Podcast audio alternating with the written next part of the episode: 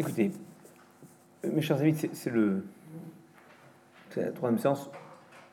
Là, autant la dernière fois j'ai beaucoup euh, parlé de théorie, là j'ai une grande théorie et on va essayer de prendre des cas pratiques qu'on va élaborer ensemble. C'est-à-dire que euh, je tiens à ce que cette fois-ci il y a un échange. On a démarré 15 secondes d'avance, n'en faites pas. Merci. Là, quelle heure vous avez exactement? Attendez, je prends un téléphone. 59. Ah, 59, on attend. Ah, mais on peut faire confiance à l'iPhone. Tu vois Et l'iPhone est 18h. 18h. Alors on y va. Je veux vraiment que ce soit beaucoup plus interactif que les deux, premières fois. Pour, pour vous expliquer pourquoi c'est important, c'est que ces questions de bioéthique et de recherche n'ont pas de réponse. C'est un drame, un vrai drame, que d'attendre des réponses de sachants. C'est une question. Et je vais essayer de vous montrer comment dans le judaïsme, on se méfie des sachants. Par exemple, comment, est-ce que vous savez, quelqu'un sait, comment en hébreu on appelle un sachant?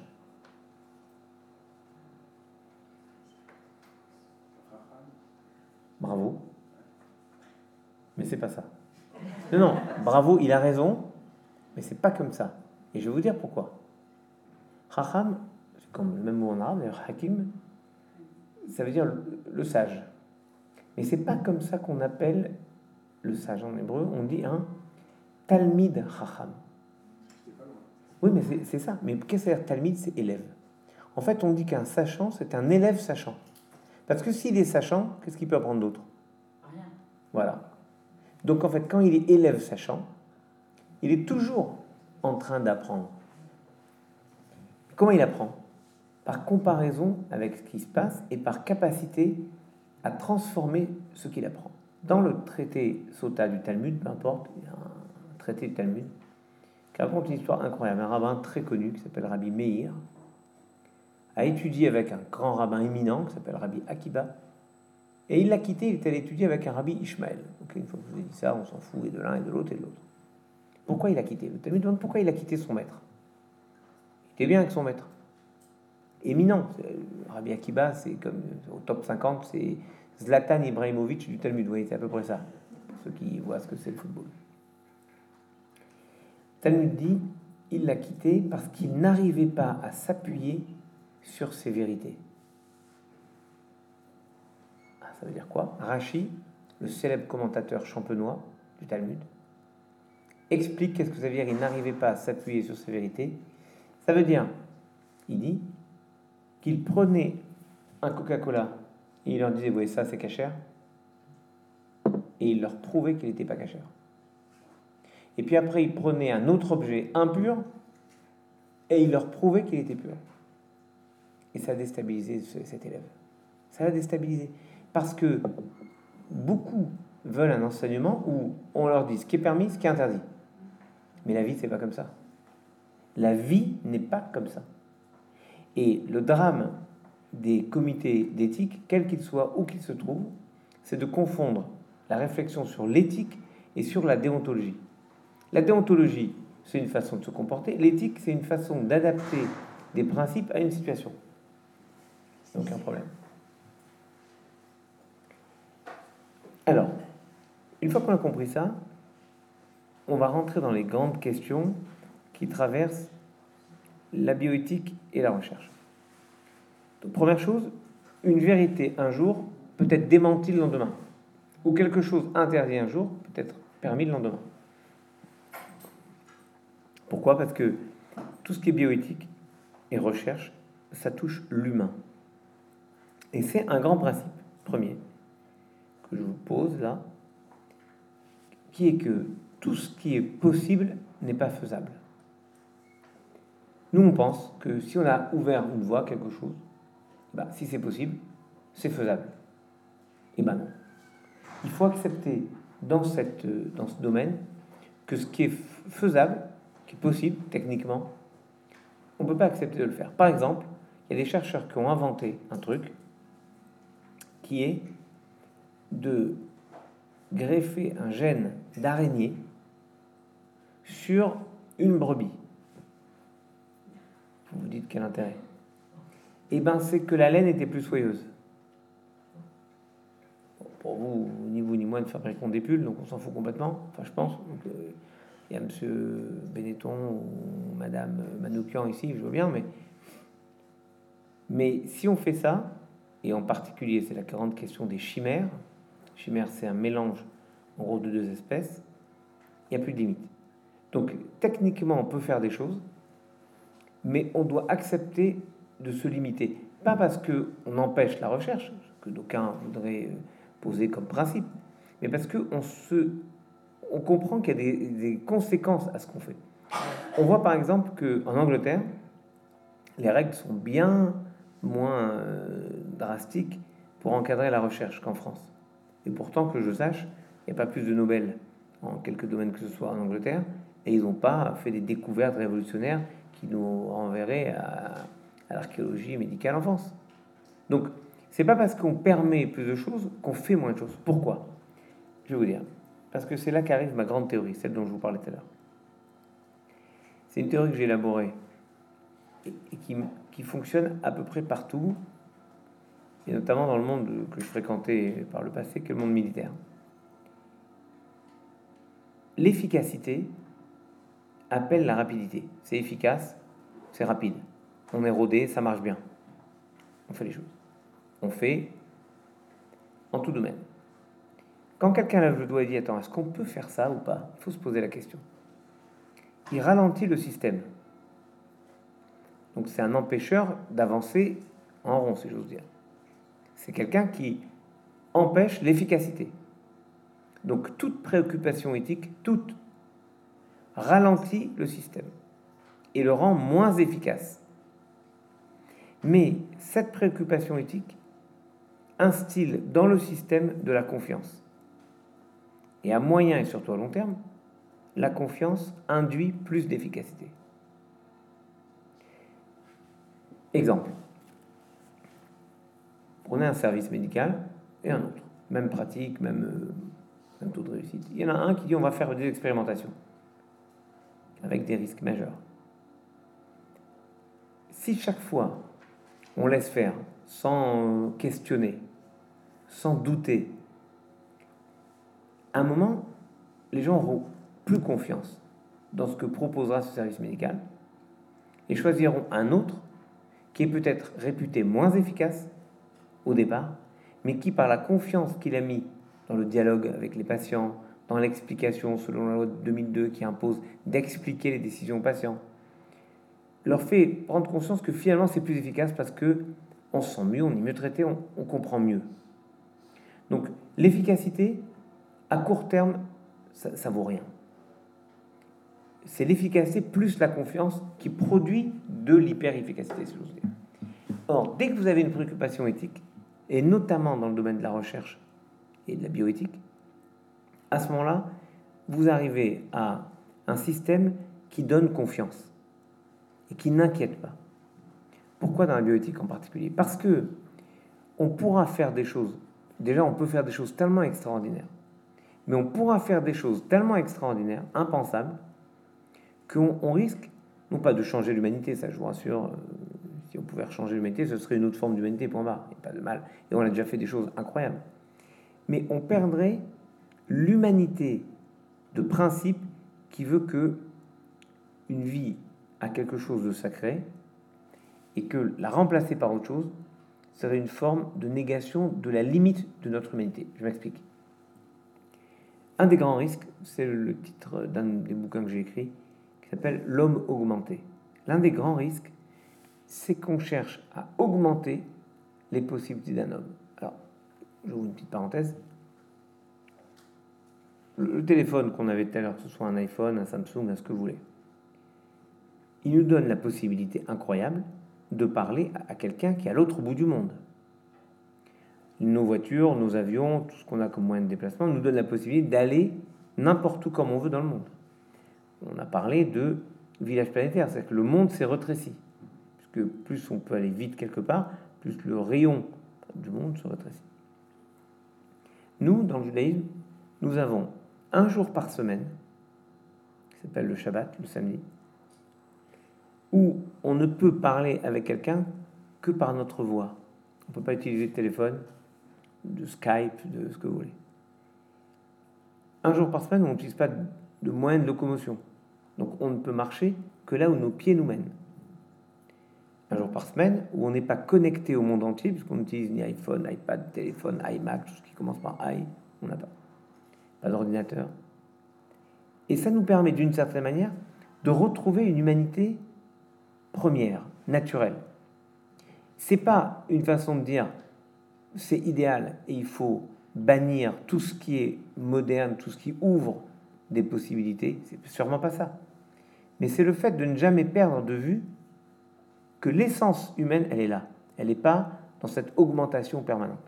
Si je vous parle de ça, c'est que dans le monde militaire, par exemple, on a travaillé sur des produits qui pouvaient permettre à des gens de rester trois jours et trois nuits sans dormir.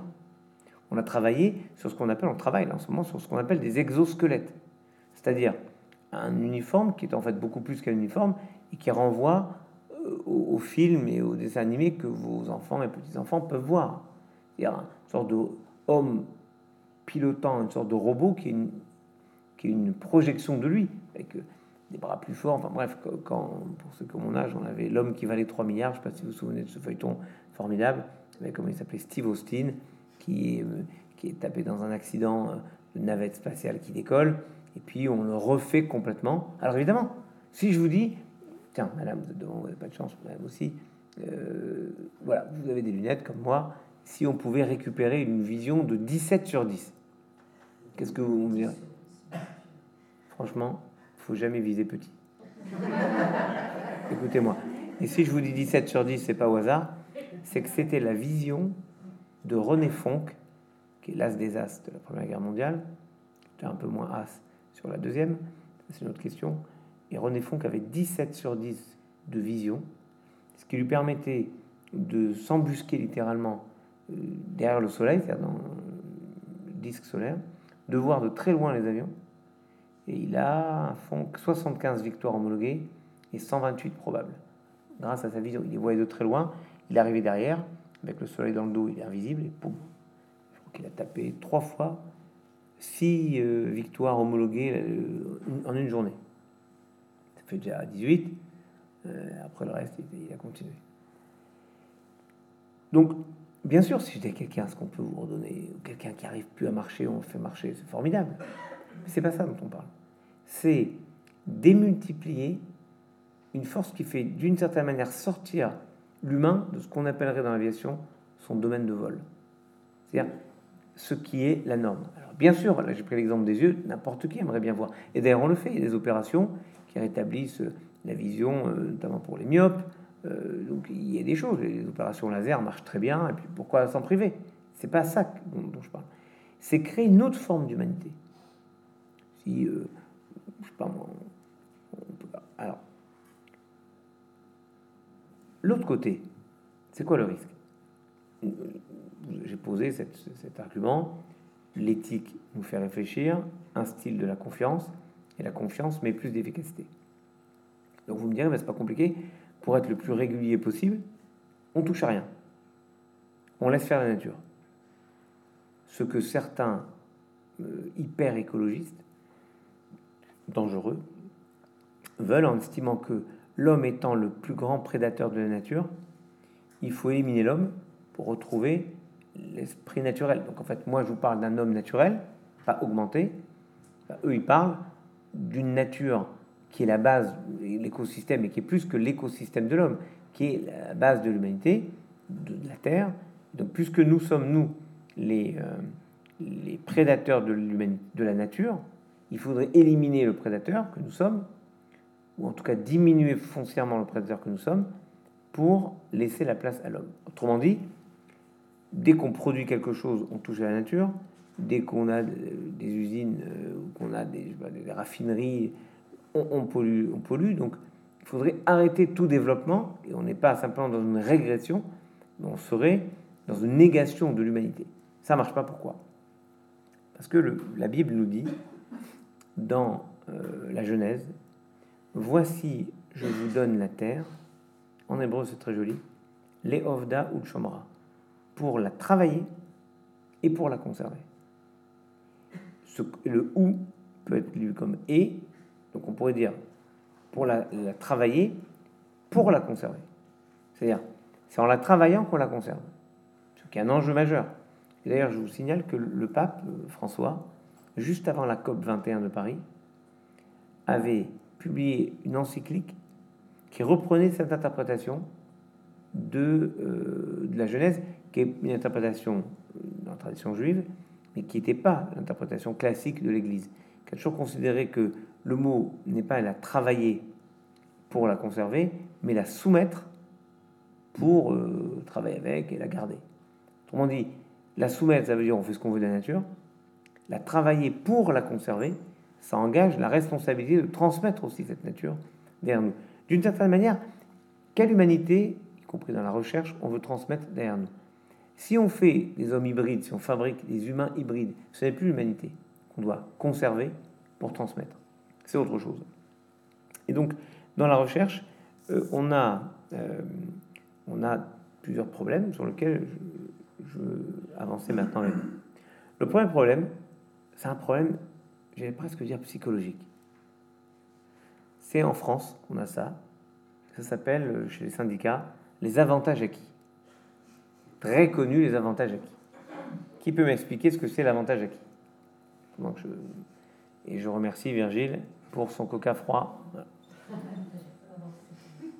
Alors, qui peut m'expliquer ce que c'est les avantages acquis?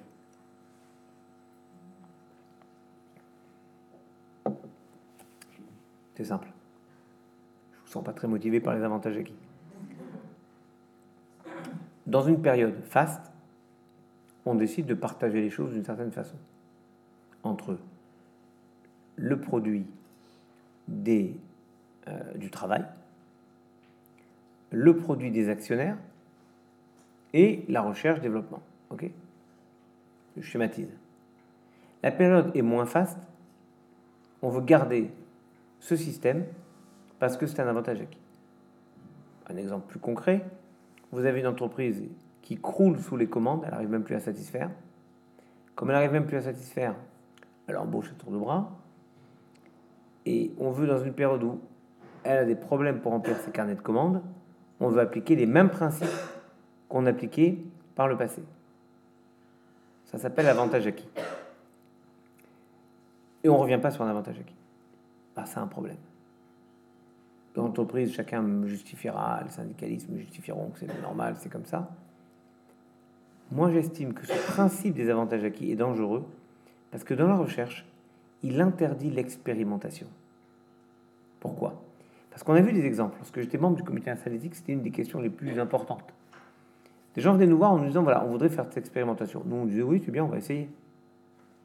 Mais allez dire une fois que ça a été lancé, non, on arrête l'expérimentation quand elle n'est pas concluante. On a l'impression de faire une régression. Et une perte des avantages acquis, c'est vécu comme une, une perte. Alors qu'en réalité, c'est une incapacité qu'on a de penser les choses à l'instant où on les, on les met sur la table. C'est exactement ce dont je vous parlais tout à l'heure. La grande différence entre une réponse absolue définitive et un questionnement permanent. Mon rabbin, dont je vous parlais au tout début, dans le Talmud, il désarçonnait ses étudiants parce qu'il leur donnait pas, il ne leur assénait pas une vérité définitive. Il leur disait on peut dire ça on peut dire ça. Finalement, qu'est-ce qui est plus logique de dire ça ou de dire ça? On ne sait pas. Ce qui est important, c'est l'argumentation, comment on arrive à cette réponse. C'est là le questionnement qui amène à la réponse et qui sera différent demain, comme il est différent aujourd'hui par rapport à celui qui est la réponse qu'on avait portée hier. Donc, l'idée première que une expérimentation, on peut l'arrêter, elle est inacceptable en France. Et on a ce problème. Qu'en fait, dès qu'on autorise une expérimentation, les chercheurs, la communauté, disons, scientifique, considèrent que c'est validé. Et dans la vie, essayez. Prenez vos enfants. Toute ressemblance avec des cas existants ne serait absolument pas une coïncidence. Vous dites à votre fille, imaginons, c'est un cas théorique, âgée de 13 ans, oui, tu n'as pas école demain, donc tu peux sortir exceptionnellement, soit avec tes copines, jusqu'à 11h, 11h30, l'heure que vous voulez. Elle intègre ça. Allez lui dire le lendemain, quand elle a école, qu'elle peut pas, puisque la veille, elle l'a fait. Quelle différence? Ouais, alors la réponse. De toute manière, je reste dans mon lit, je suis réveillé, puis euh, euh, c'est pas fait pour ça. C'est pas la même chose d'être dans son lit euh, à flâner que d'être avec les copines, à flâner aussi d'ailleurs. Je pense qu'elles farfouillent ensemble à 13 ans, mais bon, papote, ça gigote, ça discute. L'idée, c'est qu'une fois qu'on ouvre un possible, c'est très difficile de se dire on peut pas. Vous voulez que je donne un exemple? Trouvez-moi un exemple. Il y en a un, j'en connais un en tout cas. Le Concorde. Le Concorde, on a dit on va faire Paris-New York en 3h30. On l'a arrêté, on l'a repris quand on a trouvé exactement la panne, le problème qui avait causé la chute du Concorde, le 25 juillet 2000. On l'a fait redémarrer et on l'a arrêté. Et maintenant, on refait comme tout le monde Paris-New York en 7h, 7h, 7h30.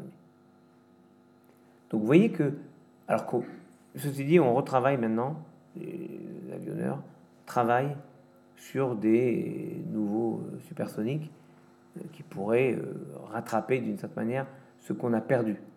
Parce que c'est la première fois qu'on va moins vite. Pourquoi?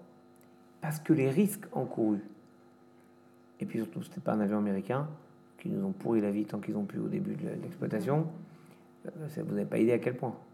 Un tas de survol, un tas d'atterrissage, c'était terrible. Et donc, euh, pour la première fois, on a considéré qu'on allait faire moins bien. Mais sinon, dans tous les autres domaines, c'est impensable. Dès que quelque chose est fait, on estime que c'est faisable. Bon, moi, je pense qu'il faudrait réintégrer dans la bioéthique, dans toutes les questions de bioéthique, et en particulier dans les questions de recherche, le principe de l'expérimentation réelle, c'est-à-dire on fait une expérimentation sur un temps donné, puis on étudie les résultats de l'expérimentation, et enfin on décide d'entériner l'expérimentation de la généraliser, ou on décide d'arrêter. Ce qui est un changement de paradigme. En fait, dans l'homme augmenté dont je vous parlais, il faut accepter notre finitude. Et c'est par exemple sur les questions de fin de vie, une des grandes questions. Tout le monde, vous demandez à n'importe qui, tout le monde est contre l'acharnement thérapeutique. Oui, mais on est contre sur principe. Alors quand vous avez un proche que vous aimez, qui est là, et qu'on vous dit, bon, on débranche ou pas? Vous à peu près voyez l'image, c'est dans le professionnel avec Belmondo, et le film. Il y a la musique derrière, pam, pam, pam. Il a dans la lunette de visée, et il y a le préfet ou je sais pas qui qui appelle le ministre. Alors je le stoppe ou pas? Alors, il je sais pas, moi, faites ce qu'il faut. Non, mais attendez, je le stoppe ou pas? De toute manière, vous avez ma démission. Lui dit, vous avez ma démission sur votre bureau demain, mais dites-moi ce que je fais. C'est, qu'est-ce qu'on fait? Est-ce qu'on continue, on avance, on stoppe, on stoppe pas? Quelle est notre décision?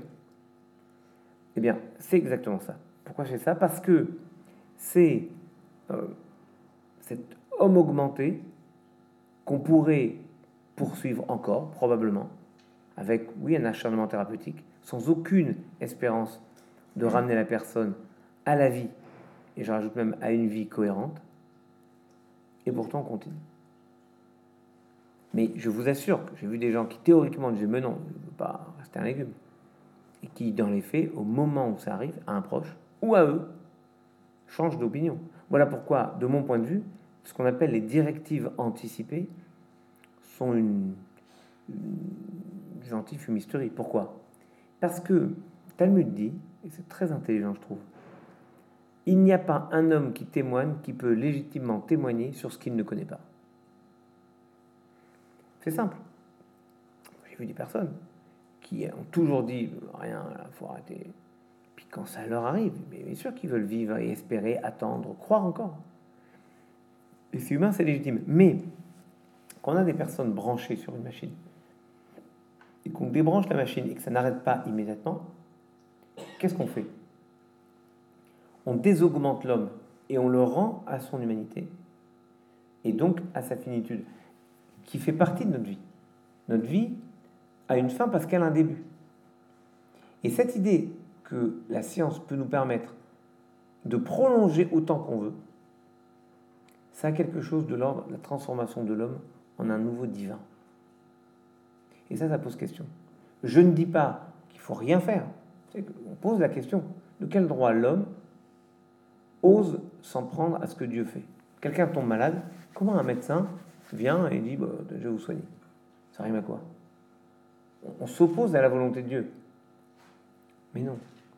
Dieu instille des désordres dans le monde pour que les hommes, nous, les hommes et les femmes qui œuvrent dans le monde médical, réparent ce qu'on appelle tikkun olam, la réparation du monde, réparent le monde. Réparant le monde, nous participons à la création et à l'élaboration du monde. Nous ne sommes pas que des consommateurs de ce que Dieu nous donne.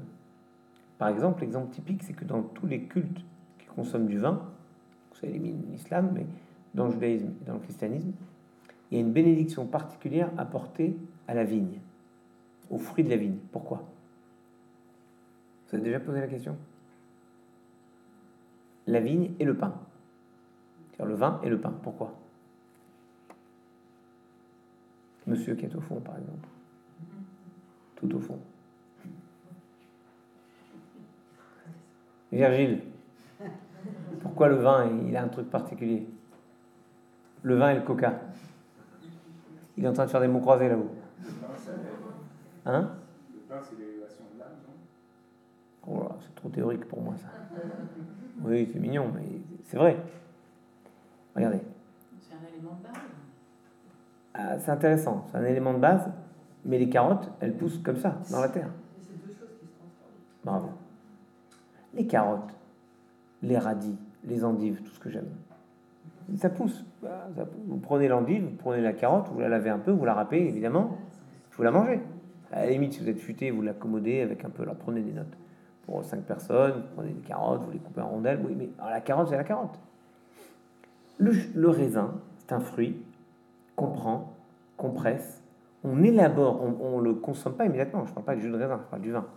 Il y a une fermentation, donc il y a aussi le fait de lever. Et parfois, dans le champagne, il y a une double fermentation. Donc un travail incroyable. Et on a un nouveau produit, complètement nouveau.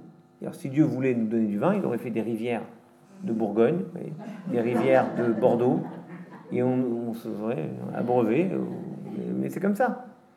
C'est pas ce que Dieu fait. Il nous donne du raisin et le génie humain s'applique à ce produit pour en faire un autre. Même chose pour le pain. Le pain, il lève, mais il y a un travail. Et d'ailleurs, la prière que le prêtre récite au moment de consommer l'hostie, au moment de l'Eucharistie, c'est Béni sois-tu Seigneur, qui a béni le produit, Dieu et son produit et le travail des hommes. Les prêtres disent ça. Oui, je fais du benchmark, j'étudie la concurrence un peu pour voir ce qu'elle dit Alors, pourquoi? Parce que l'homme pourrait avoir un orgueil incroyable de fabriquer un produit. Alors, le pain, c'est encore plus, fort, plus évident. Il y a un du blé, il faut le cueillir, il faut le tamiser, il faut d'abord enlever toutes les peaux de la graine, il faut laisser sécher, il faut écraser, créer de la farine. Une fois qu'on a fait la farine, c'est pas fini. prenez la farine, vous en faites, vous la faites lever, vous faites de la pâte, vous la pétrissez, puis vous, faites, vous laissez lever avec le vin dedans, puis vous cuisez. Tout ça, c'est un truc hyper élaboré. Et donc, au moment où l'homme pourra avoir l'orgueil de se dire c'est moi qui fais ça, il doit rappeler que c'est Dieu qui lui donne. Donc, il ne s'agit pas de nier le fait qu'on transforme la nature. Il ne s'agit pas de. C'est ça que c'est très important que ce mouvement, il y a un mouvement écolo, heureusement, il est très, plutôt rare en France, mais il existe au Brésil, dans certains endroits dans le monde, aux États-Unis, on a tout aux États-Unis, veulent éliminer l'homme de toute transformation de la nature. Mais non, c'est notre vocation de travailler la terre pour la conserver. Donc de, transformer les choses aussi. Et quand on rend un homme à son humanité, c'est-à-dire qu'on on laisse sa fin s'accomplir, on n'a pas abdiqué pour autant de le soigner et de faire tout ce qu'on pouvait avant. Mais il y a un moment où c'est vouloir avoir euh, l'orgueil de penser qu'on va le prolonger indéfiniment. Il faudrait que je demande à des médecins, je vais poser la question, mais quelqu'un qui ne peut plus respirer, avec une machine, il peut respirer euh, très longtemps. Une machine. Euh, c'est un choix à un moment. Dire qu'est-ce que ça amène? En fait, ce retour à, l'humanité, c'est, je crois, la véritable, le cœur de la question appliquée à la bioéthique et à la recherche. C'est le cas, par exemple, on en parlait la dernière fois, le cas des greffes. Finalement, quand on greffe un membre à quelqu'un, un élément, pourquoi ne pas lui greffer un top du top? Faire l'homme qui valait 3 milliards Parce qu'on doit essayer de faire à l'identique de ce qu'il est. Et que oui, un cœur est un cœur, mais un cœur d'un jeune n'est pas le même qu'un cœur de quelqu'un beaucoup plus âgé. Et mieux, l'idée c'est de compenser et pas, oui, compenser, et pas de transformer radicalement. C'est l'enjeu, par exemple, toutes les questions euh, que je vois sur les, sur les, les organes qu'on met. moi, j'ai souvenir d'un jeune soldat qui avait une grenade qui lui a explosé dans les mains. Donc on lui a... Euh, il avait deux moignons, c'est terrible. Donc avec les nouveaux outillages qu'on propose, on peut faire des fonctions très ressemblantes et vraiment incroyablement euh, précises de ce que sont euh, les mains. Mais si on voulait lui greffer autre chose, après tout, être pratique. Qu'est-ce qui nous limite? Qu'est-ce qui nous en empêche? Ce qui nous en empêche, c'est que ce qu'on doit faire, la limite éthique à la recherche, c'est de ne pas construire une nouvelle humanité. C'est d'aider, de compenser les manques physiques, c'est le, même principe sur le handicap, de compenser les manques physiques et de ne pas essayer de sur, upgrader l'humanité. Alors vous allez me dire, mais pour la recherche, c'est simple, tout ce qui est nouveau, les nouvelles voies, on n'a pas le droit de les ouvrir. Mais non, c'est pas ça. Non seulement on a le droit, on a le devoir de les ouvrir, mais sans considérer que tout ce qu'on va trouver doit être utilisable. Et c'est quelque chose de très difficile de se limiter. C'est probablement la chose la plus complexe qui nous était donnée de voir, c'est comment quelqu'un à un moment ferme une voie en disant c'est trop dangereux. C'est par exemple les euh, hésitations éthiques qui ont pu animer ceux qui travaillaient sur le projet Manhattan, par exemple, le projet de la bombe atomique.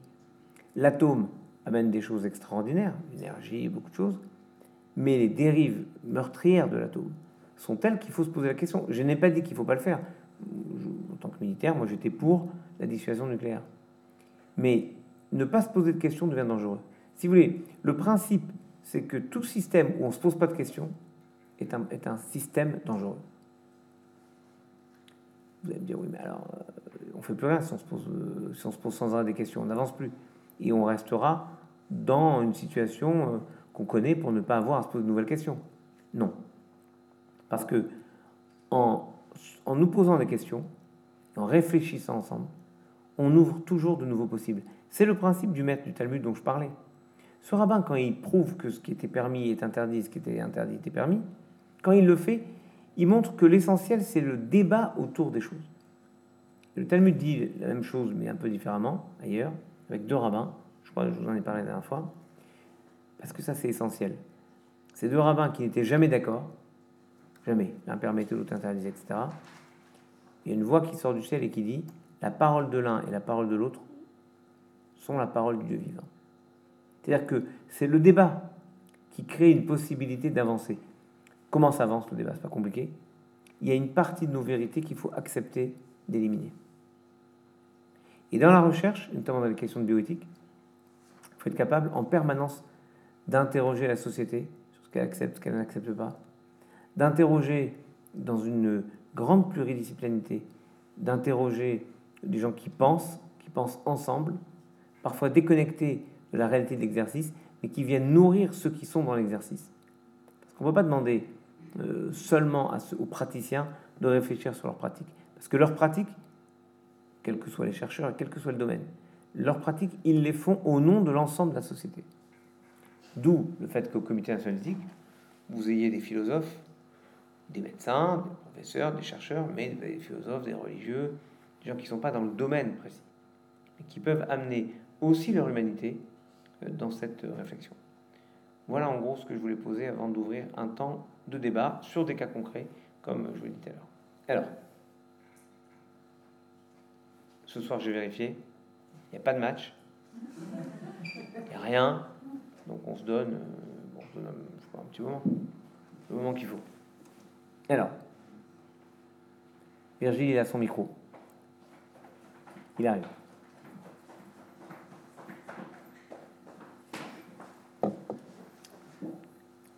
Quelle différence faites-vous entre les bioéthique et les principes de précaution dont on parle beaucoup et qui, qui vont beaucoup limiter euh, la recherche dont vous parlez, tout maintenant euh, est, euh, est basé sur les principes de précaution?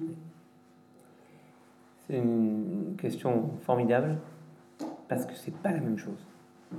Un principe de précaution qui, de manière étonnante, figure dans la loi, même mieux dans la Constitution. Truc étonnant. En gros, c'est l'inverse de ce que dit le Talmud. Je vais essayer de vous le démontrer. Parce que le principe de précaution, c'est naturel. Chacun doit faire attention. Y compris à ce qui peut arriver. Mais si on n'invente pas des choses nouvelles, on va régresser. C'est pas pensable. Personne ne peut connaître parfaitement tout ce qui va arriver. Euh, que l'homme qui invente le téléphone, il ne sait pas qu'un jour on aura un iPhone et on sera collé à ce machin euh, en permanence. S'il le savait, surtout si ses enfants étaient collés à ça en permanence, peut-être qu'il n'aurait pas inventé le téléphone, M. Bell. Le... Et ainsi de suite. Chaque, chaque euh, invention a toujours un côté négatif. Toujours. Le principe de précaution est une immense inhibition généralisée appliquée à la société. En fait, c'est créer la suspicion sur toute innovation. Ça, c'est impensable. Pourquoi? Parce que le Talmud dit cette phrase magnifique. Aime ce qui est en devenir et déteste ce qui est béni. C'est dans le traité Kala Rabati, page 53a. Aime ce qui est en devenir. Ce qui est potentiel. Aime le potentiel. C'est la recherche. Et déteste ce qui est béni, c'est-à-dire béni, c'est-à-dire ce qui est fini, ce qu'on connaît. Et c'est vrai que c'est plus rassurant de refaire ce qu'on connaît. Toute innovation est inquiétante. Mais le principe de précaution, c'est pas ça. Le principe de précaution dit puisque je sais pas, je fais pas. Mais si tu inventes pas des choses nouvelles, tu ne fais que reproduire ce que les autres, et donc tu n'es qu'un consommateur de ce que les autres ont produit pour toi. Et toi, tu produis rien pour les autres. Alors, il y a une histoire magnifique, qui, à mon sens, l'illustration parfaite des risques, des dérives surtout, du principe de précaution appliqué sans discernement. C'est quelqu'un qui marche et qui voit un homme en train de planter un arbre. Il vient le voir et dit Qu'est-ce que tu fais? Je plante un caroubier. Je dis T'es un imbécile. T'es un imbécile parce que le caroubier met 70 ans avant de donner des fruits. Donc tu verras pas les fruits de ton arbre. Il lui répond que tu sais pas, tu as probablement raison, mais moi je mange des caroubes d'un arbre que mon grand-père a planté. Moi ce que je fais, c'est que je plante un arbre pour mes petits-enfants. C'est ça. La recherche, c'est.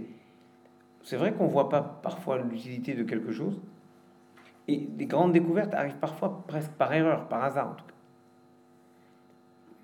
Puisque je suis rabbin, je pourrais vous dire, comme je sais plus qui, que le hasard, ce sont les vêtements discrets que revêt Dieu lorsqu'il veut rentrer en cachette dans l'histoire des hommes. Ou alors je vous dis, si on va pas chercher, se confronter aux limites de notre savoir, on peut rien inventer. Et n'inventant rien, produit rien pour les générations futures. Donc oui, vous avez raison, ce principe de précaution, appliqué sans discernement, me semble dangereux. En tout cas, c'est pas ça. La bioéthique, c'est réfléchir, les questions éthiques, si vous voulez, sur tout ce qui touche l'humain, me semble être un questionnement permanent. En fait, le principe de précaution, il est, il est surtout venu de la judiciarisation toujours croissante de la société, un peu euh, selon le style, le style américain, où en face de publique, vous avez euh, un cabinet d'avocats ou, ou 40 cabinets d'avocats. Je pense qu'il y a, il y a aussi ça, si vous voulez, euh, qui fait que bah, on l'applique euh, comme ça et puis on l'a créé en fait, parce que ça n'existait pas. Oui. Oui. Et vous avez tellement raison que nous, par exemple, dans les forces armées, on se balade maintenant sur tous les dates d'opération avec ce qu'on appelle un LEGAD. Legal Advisor. C'est en général un, commissaire. Un commissaire chez nous dans l'armée, c'est quelqu'un qui s'occupe du droit à plein de choses. Donc un ou une commissaire qui nous dit euh, est-ce que là on peut taper ou pas en fonction du droit de la guerre, du droit local, du droit de l'opération, du droit français? Bref, dans le maquis incroyable des droits qui se, qui se surajoute sur un conflit, il va nous dire là tu peux, là tu peux pas. Dans ces conditions tu peux, dans ces conditions tu peux pas. C'est bien qu'il y a une hyper judiciarisation de l'ensemble de la société. Vous allez boire un café au Starbucks du coin, le café est un peu chaud, vous brûlez, vous faites un procès. Et en Amérique, vous devenez millionnaire. c'est vrai. C'est-à-dire cette peur panique. Donc, en fait, on voudrait tout savoir par avance. Ce n'est pas possible. Le risque zéro n'est pas possible. Ça n'existe pas. Et d'ailleurs, dans les, armées, quand on parlait des opérations zéro mort, c'était zéro mort pour nous, pas zéro mort en face. Donc en fait, il n'y a jamais un process humain sans risque. Et on voudrait empêcher le risque. C'est impossible. Par exemple, pardon, très important. Vous avez un accident de voiture. Avant, vous baissiez la tête et votre assureur vous dites c'était pas ma faute. Maintenant, vous, arrivez au garage, vous hurlez contre la voiture qui va trop vite, ou on vous a pas indiqué que c'était dangereux de rouler à 250, et, euh, bien sûr. Et vous attaquez le garage ou le fabricant parce qu'il n'a pas limité la, la, vitesse de la voiture, et vous avez des chances de gagner. Tout, c'est une loterie. Je ne sais pas s'il y a un magistrat ici ou des avocats, enfin, c'est une, grosse loterie, ces histoires. Donc, on voit bien que euh, la seule solution pour pas avoir ce genre de choses, c'est ce que c'est D'interdire les voitures. S'il n'y a plus de voitures, il n'y a plus d'accident de voiture. Donc vous voyez bien que chaque fois qu'on veut un risque zéro, il faut enlever, y compris les bienfaits apportés par une innovation. Et c'est pas possible. Il n'y a plus de société qui progresse. Donc le principe de précaution a inhibé tous les chercheurs et empêche beaucoup de choses. Mais vous avez raison, ça vient de l'obsession juridique qui est plutôt anglo-saxonne et qui est arrivée chez nous.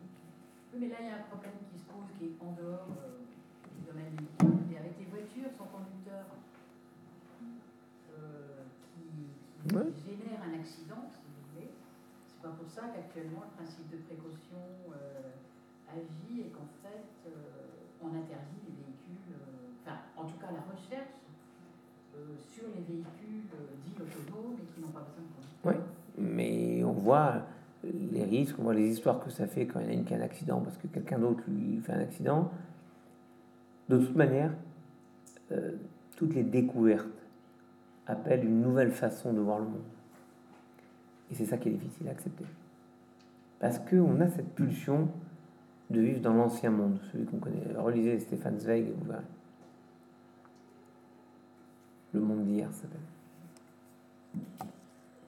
problème devrait se poser avec les robots, puisque l'Europe enfin, va leur donner la personnalité juridique.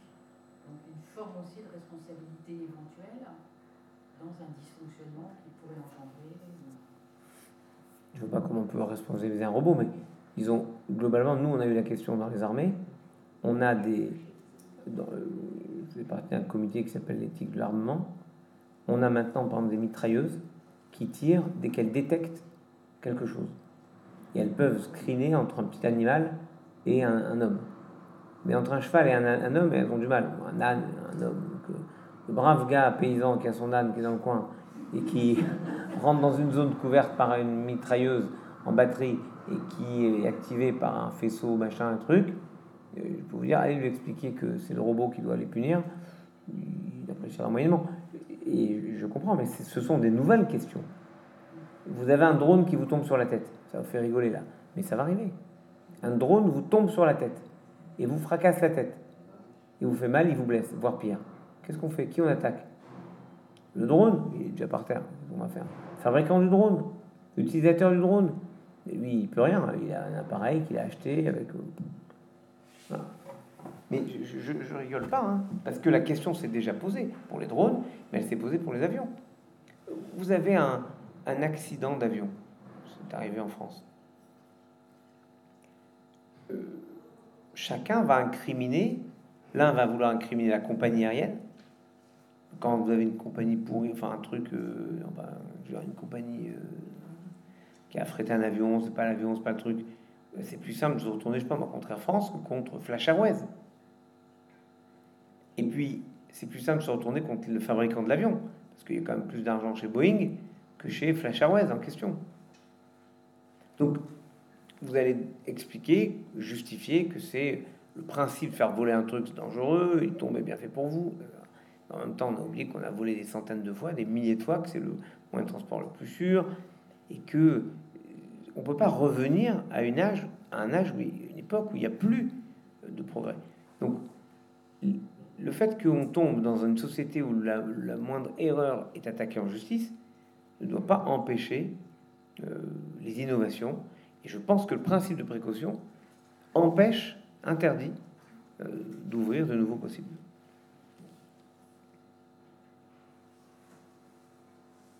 Formidable, il n'y a plus de questions? Vous voulez rentrer tôt, quoi? Ça me va, moi. Je connaître, j'ai pas lu votre bouquin sur l'homme augmenté. Pardon. Désolé. Mais euh, je voulais connaître votre position, la position du judaïsme sur les nouvelles technologies, l'intelligence artificielle, le transhumanisme. C'est la question suivante, c'est la phase suivante.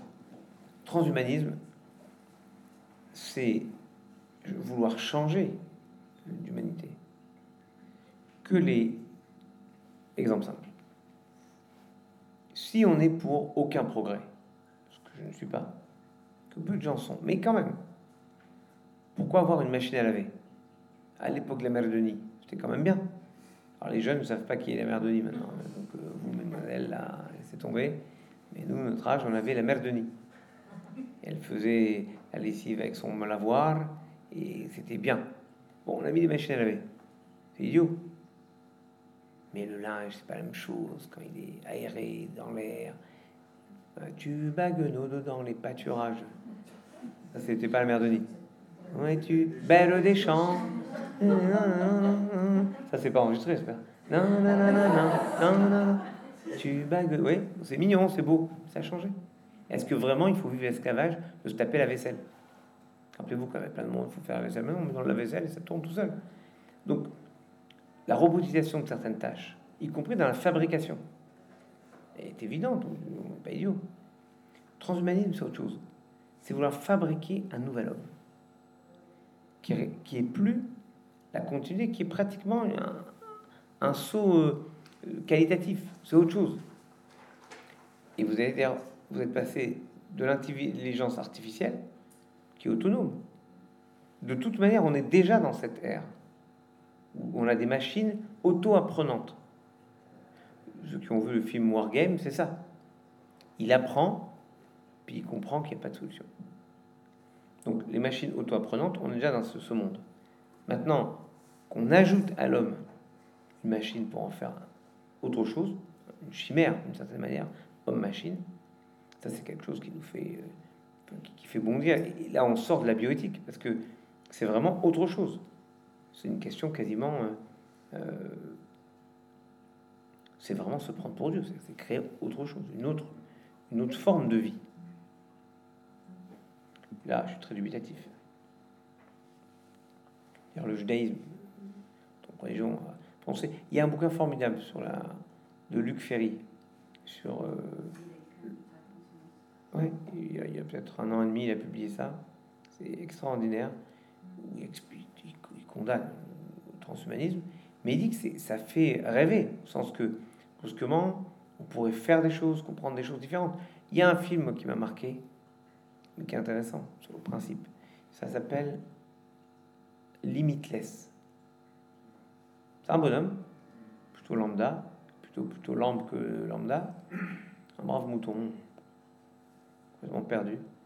Et il a son ex-beau-frère, un truc comme ça qui à un moment le voit perdu, lui demande de faire un truc, qui lui donne une petite pilule qui lui permet de passer au-delà de ce que notre cerveau produit. Notre cerveau est utilisé en gros à 10% de ses capacités.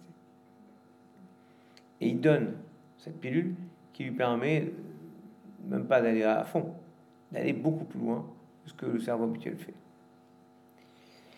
Finalement, c'est un, un, film, mais c'est un rêve que beaucoup voudraient atteindre, donner le plein potentiel humain.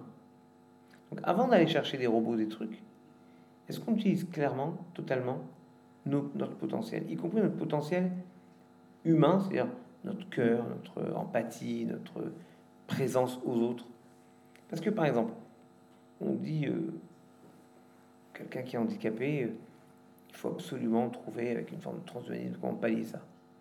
Mais il faut pallier quoi? Notre manque d'empathie envers lui. Parce que si on mettait tout pour qu'il puisse avancer, se déplacer convenablement dans la société, il n'y aurait pas besoin de réfléchir à d'autres systèmes. Donc c'est bien notre manque d'empathie qu'on compense par une volonté technologique. Autrement dit, on veut technologiser notre manque d'humanité. C'est pas la bonne réponse. Me semble-t-il.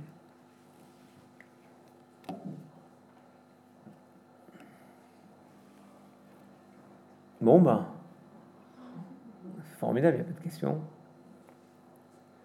Pas de questions. Alors, on avait convenu que la dernière séance, c'est-à-dire aujourd'hui, on ouvre le questionnement à euh, tout ce qui pourrait naviguer autour des trois thèmes qu'on a traités et qui n'est pas été abordé, notamment la fin de vie. Alors on y va. Pas de questions non plus? C'est formidable. Alors j'ai un tout petit mot parce que je m'étais engagé à le faire cette séance sur la fin de vie. Un, je vous expliquer ce qu'on a défini dans euh, la, euh, sur les directives anticipées. Deux, je vais vous raconter une histoire de Talmud que Jean Leonetti reprend à son compte chaque fois qui me touche beaucoup. C'est la servante d'un grand maître dans le Talmud qui voit son maître en agonie, agonise de la fin. Le Talmud dit que les anges dans le ciel prient pour qu'ils viennent à eux au ciel. Et ses élèves prient pour qu'ils restent avec eux. Et les prières des uns annulent les prières des autres. La servante, qui est probablement la plus intelligente de tous, prend une cruche, fracasse la cruche par terre.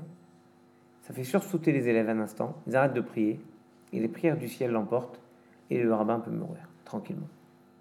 Voilà typiquement comment le Talmud, avec une petite histoire, nous explique le principe du non-acharnement prière-tique ou thérapeutique.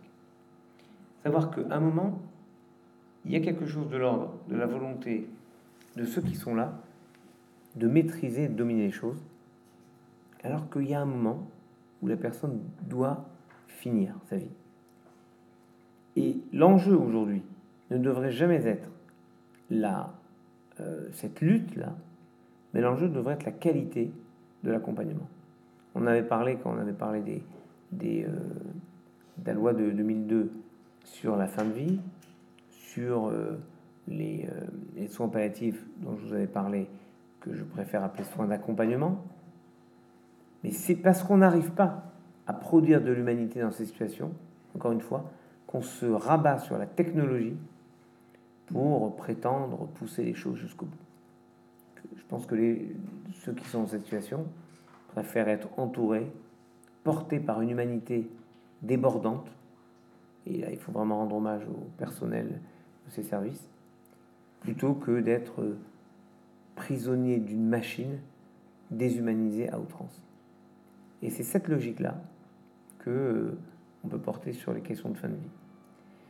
Ce qui me donne l'occasion de conclure, bah, on est dans les temps là, hein, et euh, conclure sur ce principe. Euh, la limite que je vous ai proposé, c'est la chimère. C'est-à-dire que on a ce risque permanent de changer de monde, de changer d'humanité. Et notre difficulté, c'est d'améliorer l'humanité, oui, d'améliorer, de permettre de compenser ce qu'on ne sait pas faire, ce qu'on n'aime pas faire, sans changer d'humanité, changer le monde. Comment ça se fait? Eh bien, c'est ce qu'on a entendu récemment, partout. Pour être certain que rien ne change, il faut tout changer. Il faut reposer les questions, retravailler nos pratiques. Questionner même les choses qui nous paraissent évidentes. La pire des phrases qu'on pourrait entendre dans la recherche, c'est je fais cela sans état d'âme. C'est quelque chose de terrible que vous pouvez entendre dans tous les domaines d'ailleurs. Un soldat pourrait dire je fais ça sans état d'âme, ça devient dangereux. C'est comme si on débranchait notre, notre capacité à interroger ce qu'on est en train de faire. C'est terrible. Donc, remettre du questionnement, remettre cette pratique du questionnement dans, dans, les études médicales et scientifiques. Et finalement, on arrive à ce que disait Descartes très justement dans sa logique imparable. Dubito ergo cogito. je doute, donc je pense. Cogito ergo sum, je pense, donc je suis. Sum ergo est, je suis, donc Dieu existe. En résumé, dubito ergo est, je doute, donc Dieu existe. Et si on a la foi en Dieu, ce qu'on n'est pas obligé d'avoir, on peut certainement avoir au moins la confiance en l'homme. Et je pense que c'est du doute que naît une humanité, du doute permanent, du questionnement, que naît une humanité qui euh, donne sa place à chacun et qui n'écrase pas l'humain sous prétexte que ça amène à autre chose de mieux. Parce que regardez dans l'histoire de l'humanité, ce sont toujours les systèmes qui ont asséné des vérités absolues qui ont été les plus mortifères pour l'humanité, toujours. Ça pose question. Donc, euh, gardez cela dans votre pratique, même si vous n'êtes pas chercheur dans ces domaines. Se poser des questions sur ce qu'on fait, interroger en permanence ce qu'on fait, c'est finalement donner sens au verset ultime de, de l'Exode qui dit Interroge ton père, il te racontera, tes anciens, ils te diront. C'est pas une façon de retourner en arrière en disant avant c'était mieux, sûrement pas. C'est une façon toujours de voir comment ceux qui nous ont transmis les valeurs qui fondent notre société réagiraient à ce qu'on est en train de faire. C'est comme s'il y avait un dialogue permanent entre les anciens et les modernes que nous sommes, pour dire est-ce que quand vous avez tout transformé, vous avez gardé l'essentiel? Et l'essentiel, c'est l'humanité. Voilà ce qu'on pouvait partager. Est-ce que c'est pas, euh, en dehors même de la recherche, est-ce que c'est pas aussi une façon d'être dans la vie De toutes les façons, euh, dans son quotidien, toujours remettre en question, bon d'accord, ça je sais faire, bon maintenant, so what, qu'est-ce qu'il y a à la suite Est-ce que ça rejoint ça Oui. Oui, et c'est le problème. C'est qu'au quotidien, quelqu'un qui se pose sans arrêt des questions, c'est saoulant. C'est pas non mais il faut l'envoyer chez le petit. C'est vrai, ça, ça fatigue. Mais en même temps, quand vous avez la responsabilité d'un groupe humain, y compris quand c'est un groupe humain réduit, une famille, vous devez vous poser des questions. Alors c'est difficile, hein, je ne dis pas que c'est facile. Ben, vous avez un enfant qui ne veut pas manger. Euh, la réaction logique, c'est quand tu auras faim, tu viendras manger. Oui, mais il peut y avoir des dérives graves. Et si on ne s'est pas interrogé à temps, on a installé quelque chose qui est de l'ordre après euh, de l'établi sur lequel c'est difficile de revenir. Se poser des questions, c'est un état d'esprit. Mais il faut faire en sorte que ce questionnement ne soit pas un empêchement, une interdiction de l'action, la mise en marche de l'action. Ce que je veux dire, c'est pas seulement le questionnement, c'est la capacité de remise en question. Oui. C'est mon rabbin, mon rabbin du début. Je vous ai raconté mon histoire du vieux rabbin de Varsovie. Ah, j'adorerais finir avec ça. il n'y a pas d'autres questions? Parfait. Mon vieux rabbin de Varsovie. C'est l'histoire la plus merveilleuse qui soit. Elle est racontée dans l'introduction du livre de Buber et pour les pros dans un bouquin de Jean d'Ormesson. À Jean d'Ormesson, dans son. Jean d'Ormesson, ça doit être le, sa 23e. C'est comme. C'est le Charles Aznavour de l'Académie. J'adore, il est formidable. Et Jean d'Ormesson, il en est à ses 33e adieu. Et, donc, en général, il y a des bouquins en ce moment, tout ce que j'ai pas eu le temps de dire, puis tout ce que j'ai presque fini de vous dire avant de pas avoir le temps de vous le dire, puis ce que je dirai quand je verrai, puis, euh, bref. Dans un de ces bouquins, il raconte cette histoire, il le transforme un peu, moi je l'aime bien comme ça. C'est un vieux rabbin à Varsovie qui va mourir. Quand il va mourir, il réunit autour de lui ses plus, tous ses élèves. Il leur dit, mes élèves, avant de quitter ce monde, je vais vous délivrer la quintessence de mon enseignement. La vie est une flèche. Alors les élèves sortent en larmes. C'est tellement fort ce qu'il nous a dit. Mais qu'est-ce que ça veut dire? Alors ils réfléchissent. La vie est une flèche, la vie est une projection de nous. Mais une fois qu'on a mis de l'élan, la flèche est victime du vent, des aléas, des, obstacles. C'est la vie, elle est comme ça. On peut paramétrer les choses et en même temps après on se fracasse sur la réalité. Ils essayent la valeur numérique du mot flèche moins la valeur, numérique du mot vie. Et ils réfléchissent ce que ça veut dire, ils cherchent. Ça discute dans les trains entre Varsovie et Gdansk, dans les bateaux entre Gdansk et Hambourg, dans les bateaux entre Hambourg et Le Havre, et dans les bateaux entre Le Havre et New York. Trois mois après, ça arrive chez le grand rabbi de New York, À qui on dit Rabbi, le vieux Rabbi de Varsovie a dit que la vie est une flèche. On dit, bon Il s'enferme deux semaines, il sort que pour le Shabbat, dans une pièce immense dans laquelle il a tous les livres possibles. Il étudie la Bible, évidemment, le Talmud, la Kabbale, les commentaires de la Kabbale, les commentaires des commentaires des commentaires de la Kabbale, c'est vous dire. Il sort au bout de 15 jours, il leur dit, mes élèves, ma conclusion est absolue, la vie n'est pas une flèche. Qu'est-ce que ça veut dire? Est-ce que ça veut dire que finalement, comme les militaires, nous, l'armée de terre, nous avions, encore, un missile qu'on appelle un missile Milan. C'est un missile que vous tirez, mais qui est philo-guidé. Vous tirez le missile, mais vous pouvez le guider avec un fil, ça peut tirer à 3 km, ça tire, c'est un truc qu'on tire à dos d'homme, et ça tape un char, un véhicule. Donc la vie n'est pas une flèche, c'est peut-être ça. On continue malgré tout à guider la flèche. Il cherche valeur numérique du mot flèche, moins vie, plus vie. Cherche, ça discute dans les bateaux entre New York et Le Havre, dans les bateaux entre Le Havre et Hambourg, dans les bateaux entre Hambourg et Gdansk, et même dans les trains entre Gdansk et Varsovie. On arrive six mois après devant le lit d'agonie du vieux rabbi, qui est vraiment un dernier souffle. Et alors, ces élèves se posent une question métaphysique, que vous imaginez. Est-ce qu'on lui dit qu'il s'est trompé toute sa vie? Ou est-ce qu'on le laisse aller dans le monde de vérité avec ses illusions Et puis il sera bien temps de savoir. Il décide qu'il faut lui dire, parce qu'il va rencontrer le, monde de vérité et on ne peut pas lui dire ça. Au moins peut-être que le dernier instant de sa vie, il pense bien. Et son élève le plus ancien, les larmes aux yeux, du rabbi. On a demandé au grand rabbi de New York. Et lui, il a répondu que la vie n'est pas une flèche. Et dans son ultime souffle, le vieux rabbi de Varsovie dit On peut dire aussi. Vous voyez, une vérité se questionne toujours.